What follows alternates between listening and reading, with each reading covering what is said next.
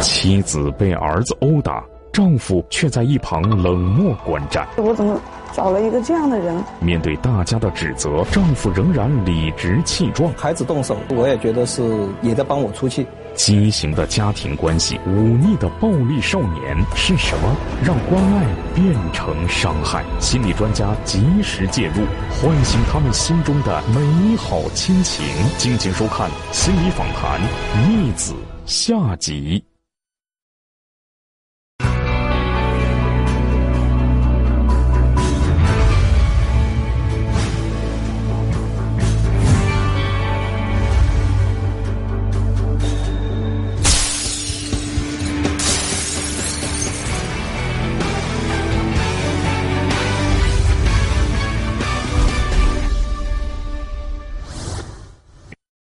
看在这张牌的跟他的份上啊，念念参加这一期的这个，你是怎么样想，怎么样看？泽清，十五岁，家住广州，这次是来武汉一家心理咨询机构接受心理辅导的。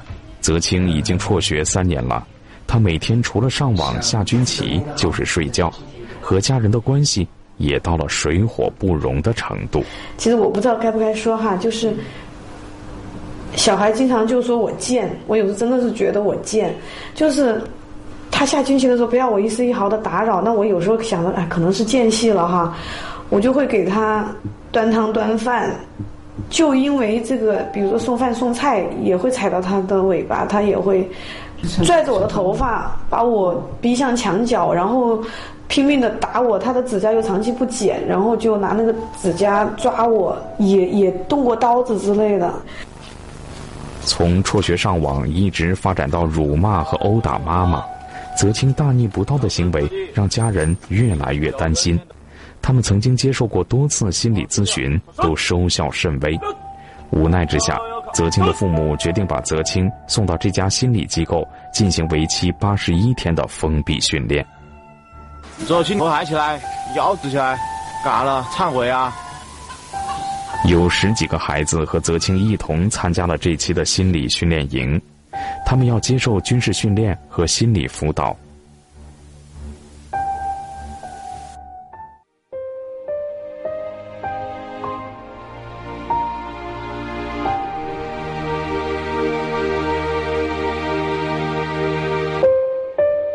这幅画里面这个小人嘴巴特别大，就感觉好像是想要去说什么，去表达什么。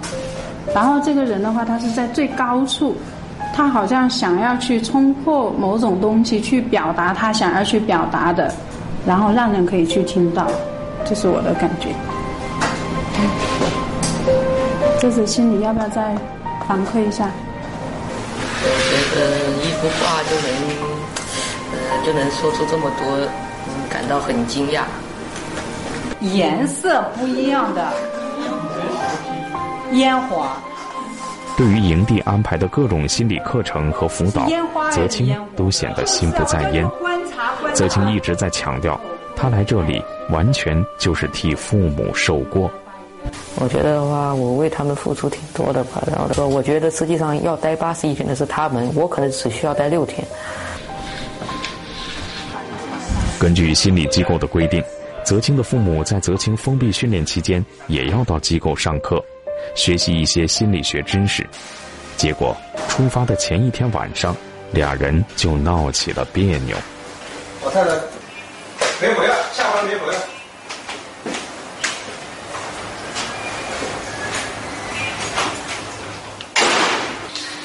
他说跟朋友什么在广州什么逛街了什么，我我不知道，反正就是经常会这样子。但是明天要去武汉了嘛，是吧？你该回来收拾一下东西嘛，是吧？不要明天又急急忙忙，他明天也要去上班呢。然后的话，他又那东西没收拾好，又说：“哎呀，你怎么不帮我忙啊？那那那个东我东西还没收拾好啊！哎呀，你能早一两天收拾吗？不行嘛，是不是啊？”我跟你说，这里面其实家里面以前的话，这所有的在家里面整理、搞卫生什么都是我在干，你可能不相信，真的都是我在干。现在家里面变成这样我干脆我就我也不干了就变成你现在看到这么一个状态。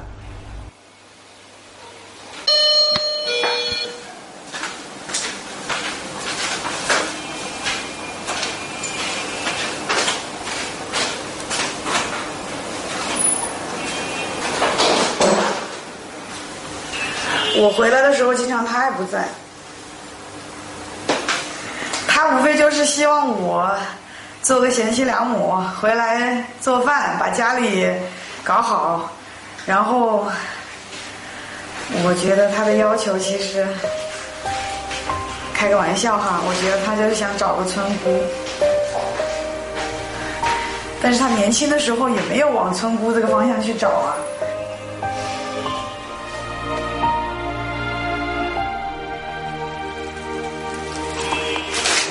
从泽清父母的相互埋怨中，我们了解到，泽清父母的关系一直不太融洽。泽清妈妈告诉我们，这些年她和泽清爸爸经常发生争吵，对泽清的影响很大。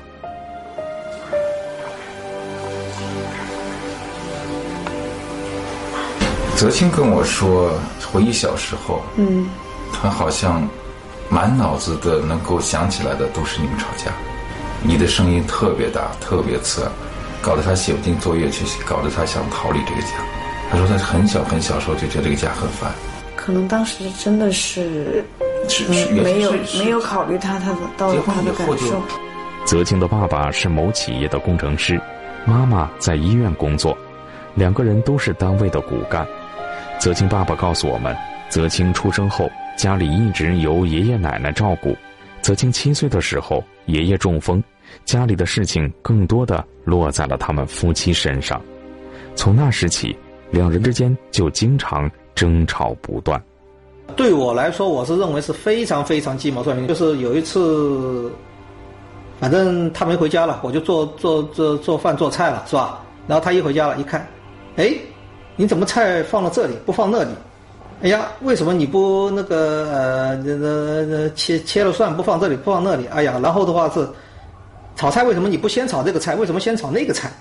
哎呀，这是很多东西的。然后你炒完这碟菜为什么放这里不放那里？最后到吃的时候，他说你为什么夹这个菜？这个菜是我想吃的，我为什么夹这根菜？哎呦，我又不知道你想吃哪根菜了，我是很随意的夹的，是不是啊？就是搞得你非常非常之。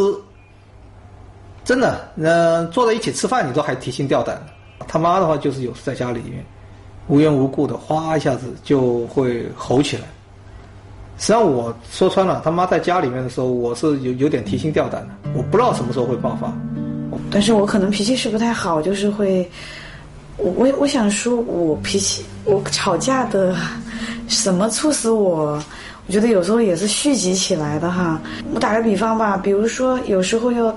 带小孩出去玩儿，我感觉他是一个非常现实的人哈。他就说，要么你带，要么我带，不要浪费两个人的时间。他就好像是一个机械的一个高效率的工作似的。我也是心里对三个人一起去公园玩儿啊照的那些照片，我觉得那个是我心目中的幸福生活。我也不是那种。精力旺盛的，一开始就大吼大叫的。你看很多女人为什么到最后好像变得像怨妇一样歇斯底底里了哈？我觉得也是有个过程的，男人在里头也起到了推波助澜的作用。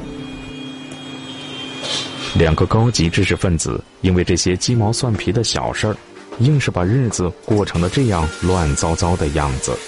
泽清辍学后，泽清父母的关系变得更加糟糕。如今已经走到了崩溃的边缘。那他当时他爸爸一而再再而三的说说离婚，小孩愿意跟谁就跟谁。我从我不知道他是说的气话，或许我是觉得他这样话轻描淡写说出来很不负责任。当时的状况就是，他搬到爷爷奶奶那去住了，那个时候，小孩就经常打我，拽着我的头发，打我的头，那样他全部都宣泄在我身上。这个时候，我老我先生就逃避在他爸妈那里。有时候半夜儿子打我，他把我逼到墙角，我都逃不了，逃不出来的时候，我那时候叫天天不应，叫地地不灵的，就那样。我觉得我的好朋友都说你，你一定要悠着点，别太激惹他，免得被他打死。有时候他打的时候，那个那个，就包括前面后面，我都是在在场的，是不是啊？他一直讲，真的是讲的我也非常烦躁。然后孩子已经警告你不要讲，不要讲了。然后我跟他做手势，你不要讲，不要，他还是讲。我最伤心那次，我忘了是八月还是七月哈，他爸爸就躺在那里，在主人房，他爸爸就躺在那前前面，他的儿子打我，他就他已经很烦了，他已经很厌烦，但是他一直闭着眼睛躺在那。我都开始跟他说，我我都叫他，他他都不管。到后面他爸他儿子实在拿凳子都已经砸过几下了，他觉得没办法，他才起来制止一下。对于我来说，我讲不听你，那我就走，是不是啊？我我不会打你，但是那孩子呢就会动手，就会打。加油，站！泽清在营地熬过了八十一天，泽清父母也上了家长学堂，他们都期待着家里的另外两个人发生改变。但是结果却令他们失望，泽清仍然像之前那样打骂妈妈，夫妻俩也还是为了孩子委曲求全的过日子。人到中年，他们再难承受这种精神折磨，在朋友的建议下，他们向心理访谈寻求帮助，希望结束这梦魇般的煎熬生活。欢迎你们一家人，泽清妈妈、泽清、泽清爸爸，你们好。那我想问一下泽清爸爸啊，泽清好几次动手，其实很多次你是在旁边的，你怎么没想到要去制止这个事儿呢？嗯，其实说实在的哈，我自己的话也有点，就孩子动手，其实我也觉得是，这也在帮我出气。哦，我也会有这么一个想法，就是孩子在打妈妈那个时候，实际上是帮你出，你也有这样的一种冲动。对，其实我那个时候也有冲动。对，我觉得你有点狠。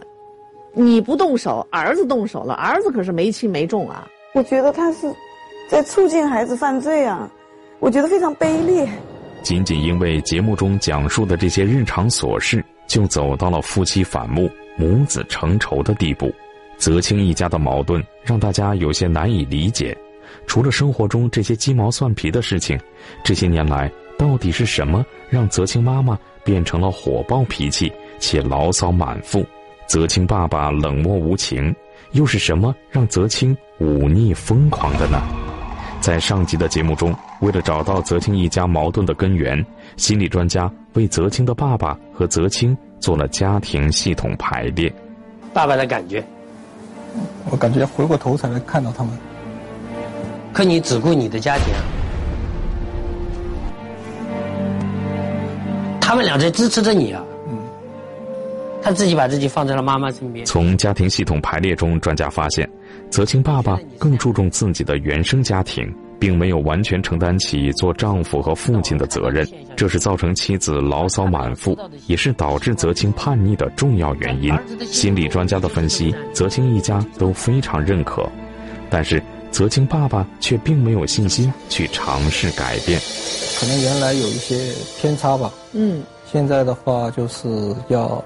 有些东西要回归，但是这个回归这个过程呢，可能也不是说说能回归就回归得到的，或者是说回归了以后有多大的改善，其实我还是挺有疑问的。对对对，是吧？因为原来去过训练营也是哈，嗯，训练营出来的时候也是如何如何如何如何，嗯，但实际上回去呢又变回又走回原来的轨道去了，担心回到生活当中又会反复。对，其实我觉得这个。反复的几率还是挺大。爸爸的态度让泽清妈妈非常失望。她说：“从心理训练营回来之后，她强迫自己改变了很多之前的行为习惯，但是她的委曲求全并没有改变家庭的现状。”我觉得从纽特回来以后，我我觉得我改变了很多呀。反正我行为上啊，我语言上，我不会去强迫了。对，那你说你调整了以后，是不是泽清就自然而然应该也会随着调整而有改变？现在没看到是吗？是孩子好像变化还是不大。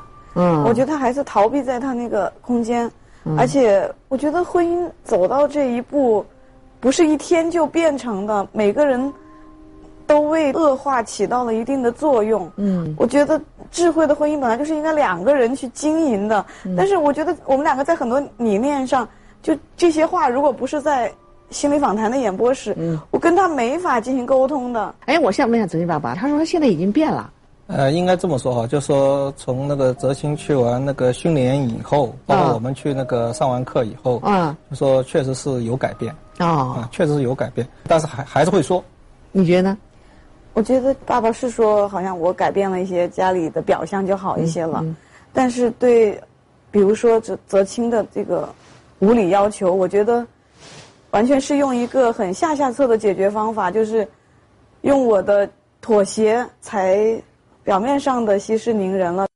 有时候就说他就会说很晚了要我给他叫外卖，然后说嗯你叫不叫吧？嗯那意思就是说你记不记得你以前你不叫最后也是要叫的，那就是说在我的威胁之下你也是要叫的。嗯那意思就是说我劝你早点就范吧，家庭那个序位完全变了。哦我觉得他就不像我的老子，就是说他就把我当他孙子来看。完全不是你的儿子，对对对，就是是你是他孙子。对，那是说儿子都都轻了，我觉得。哦你你那个吧，你想不想挨打？有时候就会这样说，也给不给我叫吧？我有时候为了息事宁人，我不知道，这这也是我的困惑所在，我不知道怎么扭转我们家的这种情形。那你我就不叫怎么了？不叫就打了，他爸也你不管了。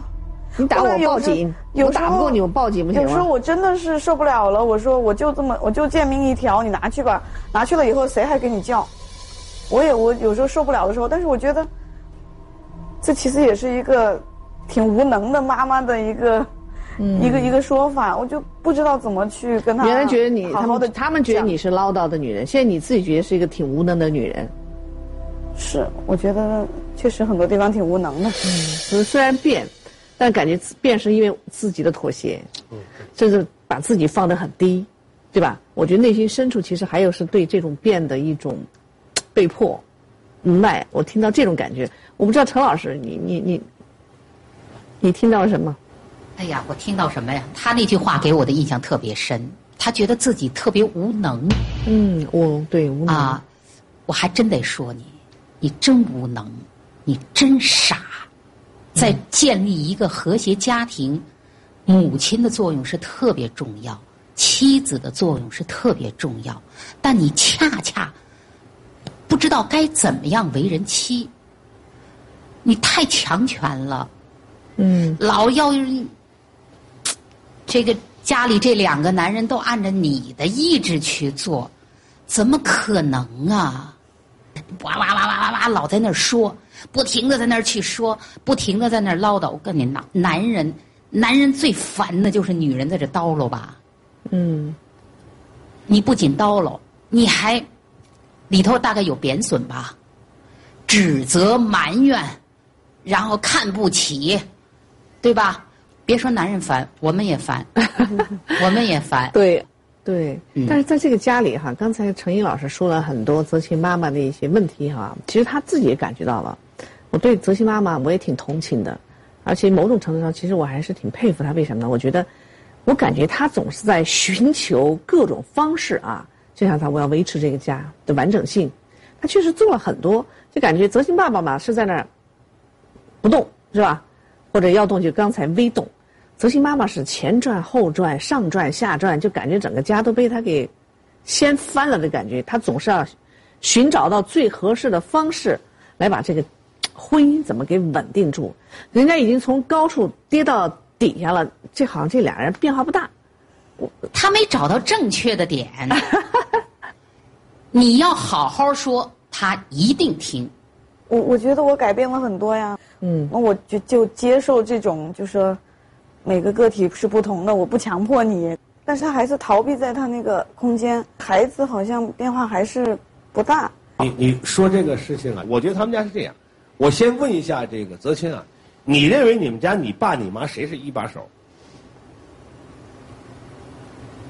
这个还真不好说，啊，不好还真不好说。真不好说，为什么不好说？你告诉我。嗯，感觉就是很乱吧。然后他们两个的话，嗯，嗯，我明白，你不用表达，这本身已经给了我答案了。第二，我问你，你在你们家是几把手？我在我们家肯定，你是一把手吗？我就在后面看着的。为什么他找不到他俩谁是一把手？爸爸，你想你在家是一把手吗？应该说我们家是一个循环，一个三角形的循环。都在都在力争当一把手是不是一把手？是这意思吗？呃，不是，不不是，啊肯定不能说是肯。定不能说是你想不想当一把手我当然想了。？OK，你是不是一把手？不是，你想不想当一把手？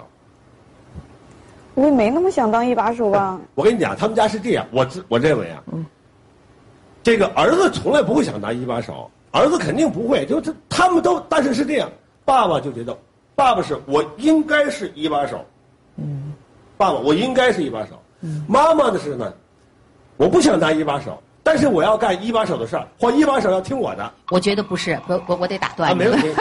妈，这俩人怎么一把二把就掐起来妈妈并没有想当一把手，但是妈妈觉得我说的这事儿是对的，希望你们能按照我的这个去做。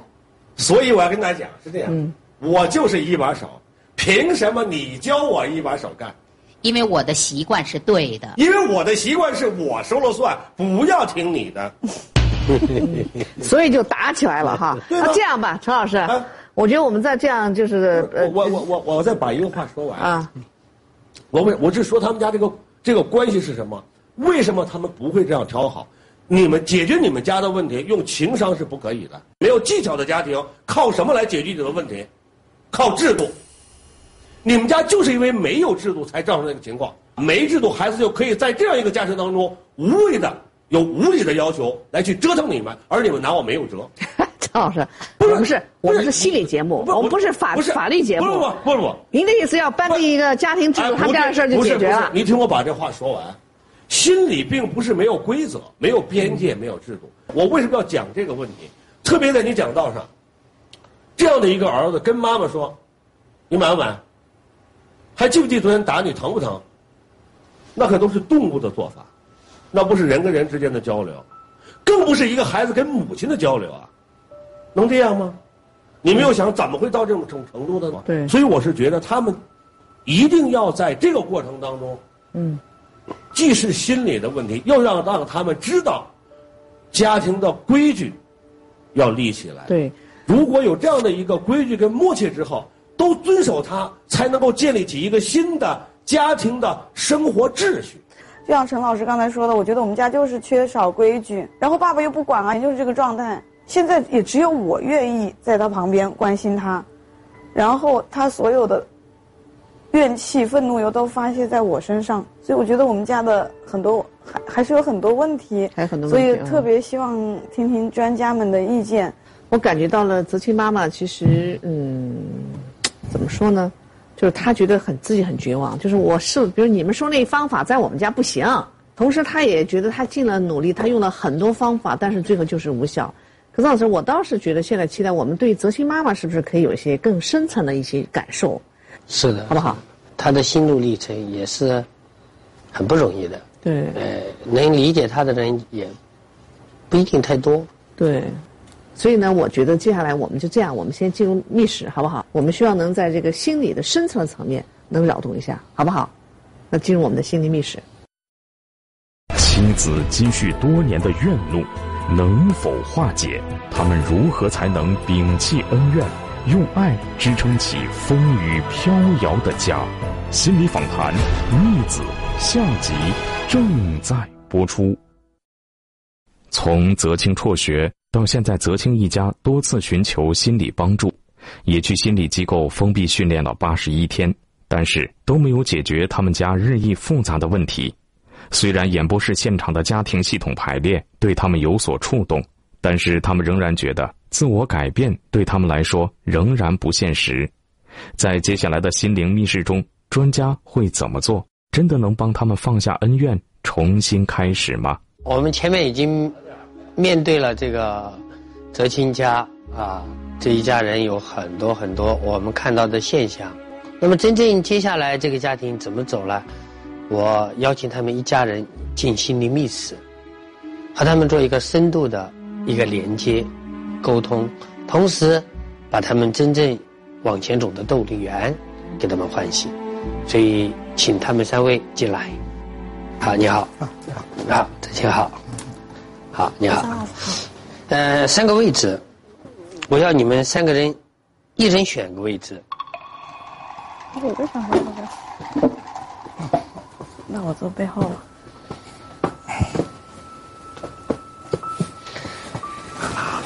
来，握个手，直接告诉我选这个位置，身上的感觉是什么？看着我眼睛。嗯，就是感觉享受这个位置，享受这个位置啊，很好。你是个男人了，你的感觉呢？呃，面对吧，面对问题。面对问题啊！我要你和爸爸手这样交叉一下，来，不，对对对对，我让父子拉手的最核心一点，是我发现他们之间没有交流。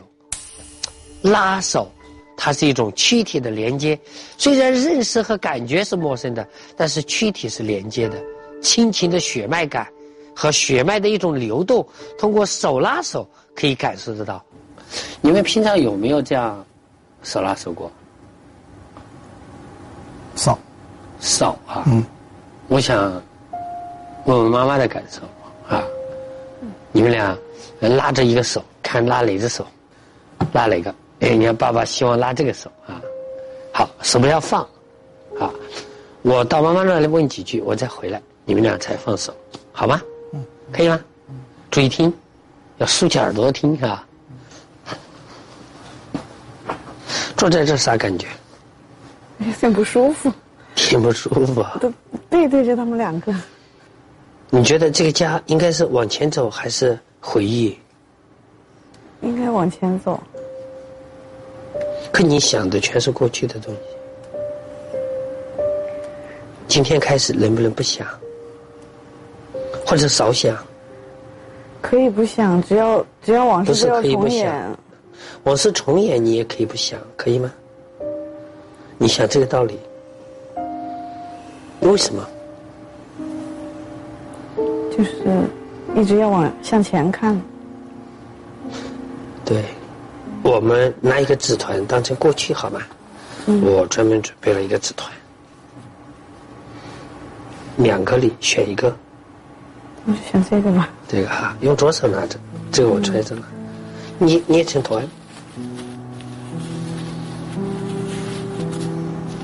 嗯。放在胸口。闭上眼睛。把所有你感觉到的不爽全部想一遍。所有经过的不爽。所有所有你，这么几十年来。我知道你现在很难受的，告诉我哪里堵得住，难受。有胸口。胸口，还有呢，身体的。反正就是觉得堵得慌。想起几件事了。就很多画面吧。选一个其中你认为最不舒服的画面。选好了吗？嗯。我让你慢慢的站起来。我会扶着你，站过来，转身，给自己鞠个躬，继续闭着眼睛，再举下去，再举下去，再下去，再下去，再下去。好，上来的时候深深的吸口气，再吸气，再吸气，再吸气，再吸气，再吸气，憋着。五四三二一，我拍背的时候吐气。啊，把左手举起来。我数到一的时候，把这个纸团扔出去，好吗？嗯。一，再吸口气。好，我拍你背，再把气吐了哈。三二一，吐。好。妈妈的纸团就是怨气。妈妈有太多的积怨和不甘和委屈，而没人能够理解她。但是如果我们对于她这样的行为给予理解，那么恰恰又会强化妈妈的这种思维习惯。她会去要，因为妈妈一直是一个希望要的一个人。那么不强化她，让她把它扔掉。好，这请听的啥？我妈应该放下了吧？妈妈放下了。你放下了吗？我放下了。你觉得你内心怨恨你妈妈吗？不怨恨。如果再有那种极端的情绪出来，你有有什么办法让自己平复下来？好像没什么。我教你一个方法，好吗？你站起来，把手放了。好，就站着了。握拳，压住胸口。好，这只手压在上面。好，你看哈，不舒服的时候这样看着，吸气，那一直憋着，不要吐，最后马上放手。啥感觉？嗯，就是感觉瞬间，就是能放松很多。放松很多哈啊，坐下。好，我要爸爸站起来。好，闭上眼睛，站过来。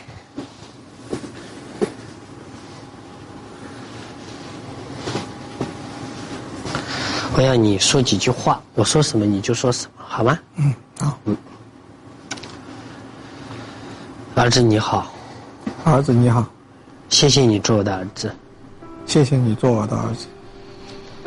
以前没有做到的，以前没有做到的，我会尽力去做。我会尽力去做。过去的已经过去了，过去的已经过去了。你会是我最棒的儿子，你会是我最棒的儿子。我也会去做你心目中最棒的爸爸。我也会去做你心目中最棒的爸爸。继续闭着眼睛。嗯。呃，一般妻子叫名字还是叫王芳？哦，好，叫一下名字。老方，谢谢你，谢谢你，做我的妻子，做我的妻子。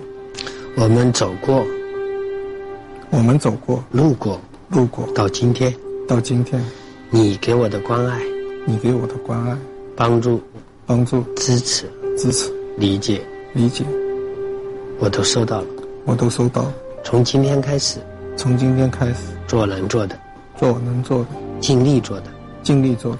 我会把我能给的全给你，我会把我能给的全给你。谢谢你做我的妻子，谢谢你做我的妻子。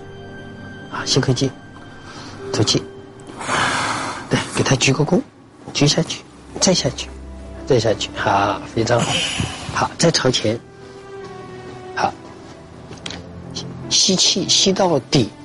我会用双手拍你的背，然后把你所有的怨气一起吐出去啊！三二一，吐！好，好，睁开眼睛，来站起来，过来，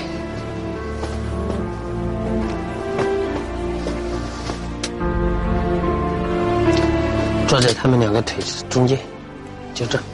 这是你的椅子，坐这。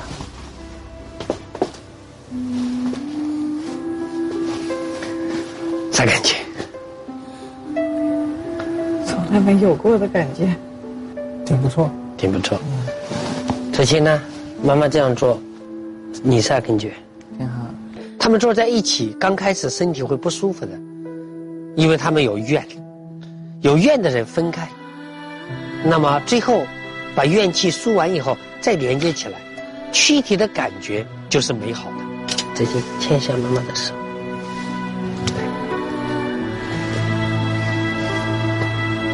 给他们俩说句话吧。先给儿子说。谢谢你做我的儿子，在妈妈心中你是最棒的。给你老公说句话。你这样握着我的手，感觉。挺踏实的。哎，对了，高才起来吧，三个人都起来，你们三个做一个互相的表达吧，来拥抱一下，三个一起吧，给大家对方说谢谢，谢谢，谢谢，谢谢你们。哎呀，你们在密室待着，我们在外面看的，真的是替你们捏着一把汗啊。现在泽西妈妈的感觉呢？我看你的眼睛都黑了，在擦是吗？对，你在流眼泪，一直在擦，没事你说说。我感觉挺开心的，感觉他好久没有这么有力量的，是吧？为自己鼓劲了啊！然后我相信他一定会很棒的。对，子清，感觉还是很好，希望我们保持下去。哎，希望能保持下去，是吧？儿子毕竟小嘛，嗯，有些反复的时候，父母给予关爱。对对，嗯，理解，嗯，支持，而不是要求，嗯嗯，太好了。哎呀，真的，我最后还是要感谢泽清一家哈对我们的信任，相信你们的家真的会发生改变。你们变了，泽清一定会变，成为一个真正的男人，好不好？泽清，有担当的，有爱的，善解人意的一个男人，好吗？好，好，祝福你们，谢谢，谢谢葛老师，谢谢电视机观众朋友，再见。